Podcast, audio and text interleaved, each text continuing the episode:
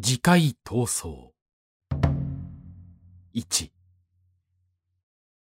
玄徳がその一族と共に劉氷を頼って慶州へ赴いたのは建安六年の秋9月であった。劉氷は閣外三十里まで出迎え互いに疎遠の情を述べてからこの後は長く紳士のよしみを深めともども官室の送信たる藩を天下に足れん。と城中へ迎えて、厚遇すこぶる丁重であった。このことは早くも曹操の耳に聞こえた。曹操はまだ女男から引き上げる途中であったが、その情報に接すると愕然として、しまった。彼を慶州へ追い込んだのは、カゴの魚をつかみ損ねて水卓へ逃がしたようなものだ。今のうちに。と、直ちに軍の方向を転じて慶州へ攻め入ろうとしたが、諸将は等しく、今は利あらずです。来年陽春を待って攻め入っても遅くありますまい。と一致して意見したので、彼も断念してそのまま京都へ帰ってしまった。が、翌年になると C の情勢はまた微妙な変化を呈してきた。建安七年の春早々、京都の軍政はしきりに多忙であった。慶州方面への積極策は一時見合わせとなって、ただ、加工順、満潮の二将が抑えに下った。宗人、順位区には府内の留守が命ぜられ、残る軍はこぞって、北国へ、関東へ、と、紀北征伐の勢力が去年にも倍化した装備を持って、ここに再び目論まれたのであった。紀州の動揺は言うまでもない。ここまで敵を入れては勝ち目はないぞ。と、清州、優州、平州の軍馬は書道から霊陽へ出て防戦に努めた。けれど、宋軍の怒涛は大河を決するように至るところで北国勢を撃破し、心身と紀州の領土へ食い込んできた。延丹、延期、延章などの若殿原も、命名手痛い敗北を追って、続々紀州へ逃げ戻ってきたので、本城の混乱は言うまでもない。のみならず、延章の未亡人、劉氏は、まだ夫の桃発しないうちに、日頃の嫉妬をこの時に表して、袁紹が生前に寵愛していた五人のそばめを武士に言いつけて公園に追い出し、そこここの木陰で刺し殺してしまった。死んでから後も、休戦の下で魂と魂とが再び巡り合うことがないように。という思想から、その屍まで寸断して、一つところに行けさせなかった。こんなところへ三男炎章が先に逃げ帰ってきたので、劉夫人は、この際そなたが率先して父の藻を発し、ご衣装を受けたと唱えて、紀州城の守りにお座りなさい。他の子息が主君になったら、この母はどこに身を置こうぞ。と進めた。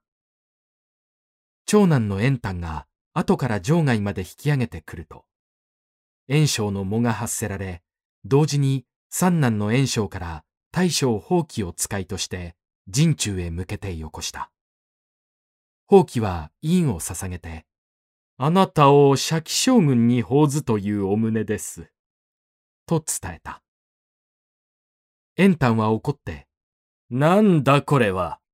社記将軍の院です。馬鹿にするな。俺は炎章の兄だぞ。弟から兄へ感触を授けるなんて法があるか？ご三男はすでに紀州の君主に立たれました。千君のご遺言を報じて、衣装を見せろ。劉夫人のお手にあって、神羅の伺い知るところではありません。よし、城中へ行って劉氏に会い、しかと断じなければならん。角とは急に勇めて、彼の剣の鞘を掴んだ。今は兄弟で争っている時ではありません。何よりも敵は曹操です。その問題は曹操を破ってから後に押しなさい。後にしても、いくらだって取る処置はありましょう。2そうだ。うちは喧嘩は後のことにしよう。円丹は兵馬を再編成して、再び霊陽の戦場へ引き返した。そして、けなげにも宋軍にぶつかって先の大敗を盛り返そうとしたが、兵を損じるばかりだった。宝器は、どうかしてこの際、円丹、円章の兄弟を仲良くさせたいものと、独断で紀州へ使いをやり、すぐ助けにおいでなさい、と、円章の来園を促した。しかし、円章のそばにいる知者の心配が反対した。その間に円丹はいよいよ苦戦に陥ってしまい、宝器が独断で紀州へ書簡を送ったことも耳に入ったので、けしからん奴だと、その僭越をなじり、自身手打ちにしてしまった。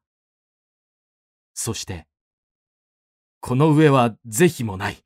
曹操に下って共に紀州の本城を踏み潰してやろう。と、破れかぶれな策を放言した。紀州の袁紹へ早馬で密告したものがある。袁紹も驚き、心配も愕然とした。そんな無茶をされてたまるものではない。退去すぐ援軍にお出向き遊ばせ。心配の勧めに、彼と蘇遊の二人を本城に留めて、袁紹自身三万余機で駆けつけた。それを知ると円丹も、何も好んで曹操へ降参することはない。と意を翻して、袁紹の軍と両翼に分かれ、指揮を改めて宋軍と対峙した。そのうち、次男の延期や老いの交換も一方に陣地を構築し、三面から曹操を防いだので、指下の宋軍もやや食い止められ、戦いは翌八年の春にわたって全く膠着状態に入るかと見えたが、俄前2月の末から宋軍の猛突撃は開始され、河北軍は雪崩を打ってその一角を委ねてしまった。そしてついに宋軍は奇襲場外30里まで迫ったが、さすがに北国随一の要害であった。犠牲を顧みず惨憺たる猛攻撃を続けたが、この健常鉄壁は揺るぎもしないのである。これは、くるみの殻を手で叩いているようなものでしょう。外角は何分にも堅固です。けれど、中身は虫が食っているようです。兄弟愛争い、諸心の心は分離している。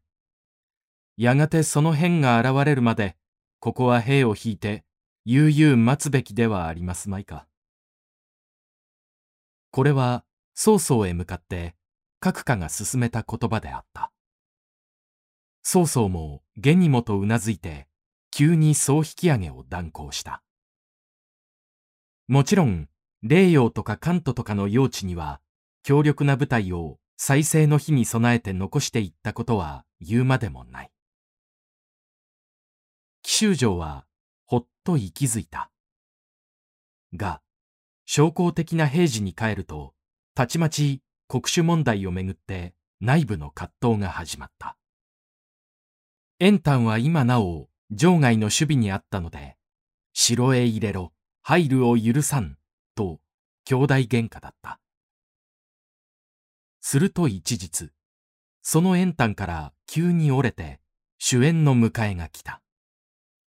兄の方からそう折れて出られると、拒むこともできず円章が迷っていると、帽子心配が教えた。あなたを招いて油膜に火を放ち、焼き殺す刑であると、ある者からちらと聞きました。お出向き遊ばすなら、十分兵備をしておいでなさい。袁紹は五万の兵を連れて城門からそこへ出向いた。袁丹はそう知ると、面倒だ、ぶつかれと急に弧を打ち鳴らして戦いを挑んだ。陣頭で兄弟が顔を合わせた。一方が兄に歯向かいするかと罵れば、一方は父を殺したのは何時だなどと醜い口争いをした挙句、ついに剣を抜いて兄弟火花を散らすに至った。円丹は敗れて平原へ逃げた。袁紹はさらに兵力を加え、包囲して領土を立った。どうしよう、書と。一時曹操へ降伏を申し入れ、曹操が奇襲をついたら、袁紹は慌てて帰るに違いありません。そこを追い打ちすれば、難なく囲みは解け、しかも対象を得ること、火を見るより明らかでしょう。角とは、円丹へそう進めた。3誰か使いの適任者はいるだろうか曹操に会ってそれを告げるに。あります。平原の霊、神秘ならきっといいでしょう。神秘ならわしも知っている。弁舌爽やかな詩だ。早速運んでくれ。円丹の言葉に、角とはすぐ人を発して神秘を招いた。神秘は金前と会いに来て、円丹から主観を受けた。円丹は使いの行を盛んにするため、兵三千騎を付してやった。その時曹操は、ちょうど慶州へ攻め入る計画で、河南の聖兵、慶光戦聖兵まで来たところだったが、急に陣中へ円丹の使いがついたとのことに、異様を正して神秘を隠見した。神秘は書簡を呈して、円丹の降参の旨を申し入れた。いずれ評議の上で、と軽く受けて、曹操は神秘を陣中に留め、一方諸将を集めて、どうするかを議していた。諸説まちまちに出たが、曹操は修論のうちから準優の宅建を採用した。準優が特には、劉氷は四十二州の大国を要しているが、ただ境を守るだけで、この時代の大変革期にあたりながら、何ら積極的な策に出たという例がない。要するに、規格の小さい人物で、体型のない証拠である。だから、そこは一時差し置いても大したことはないでしょう。むしろ、紀北四カ国の方が厄介者です。袁紹没死敗軍たびたびですが、なお三人の男あり、聖兵百万、不在山をなしています。もしこれに良い帽子がついて、兄弟の輪を図り、よく一体になって報復を図ってきたら、もう手立てを加えようも、かつ策もありますまい。今幸いにも、兄弟相争って一方の円丹が打ち負け幸福をこうてきたのは、実に天のお味方に幸いしたもうところです。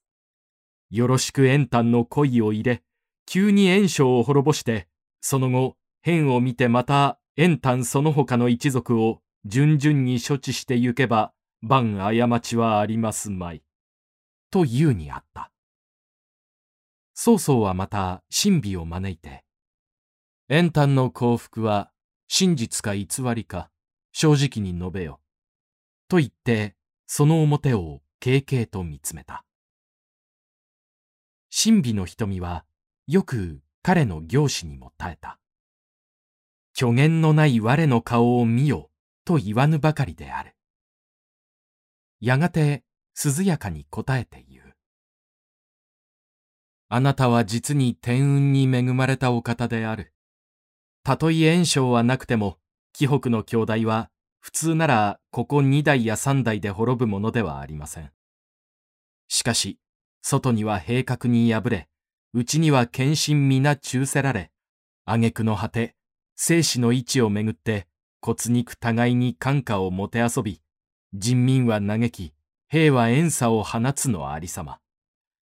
天も憎しみたもうか、昨年来、飢餓公害の最悪も加わって、今や赤日の金城統治も、太閤百万も、秋風に見舞われて、明日も知れぬ暗雲の下に、おののき震えているところです。ここを置いて慶州へ入らんなどは、兵路を捨てて駅なき南路を選ぶも同様です。直ちに一路、行場をおつきなさい。おそらくは、秋の木の葉を人風の払ってゆくようなものでしょう。終始耳を傾けて、曹操は目前と聞いていたが、神美、なんでもっと早く君と会う機会がなかったか恨みに思う。君の前言、皆害にあたる。即時円端に援助し、行場へ進むであろう。もし、上昇が紀北全土を治められたら、それだけでも天下は振動しましょう。いや、曹操は何も、円端の領土まで取り上げようとは言わんよ。ご遠慮には及びますまい。天があなたに授けるものなら。うん。間違えば世の命を人手に意してしまうかもしれぬ大きな賭け事だからな。遠慮は愚かであろう。すべては行く先の運次第だ。誰か知らん健康の心を。その夜は、諸大将も加えて盛んなる杯をあげ、翌日は陣地を払って、大軍ことごとく紀州へと方向を転じていた。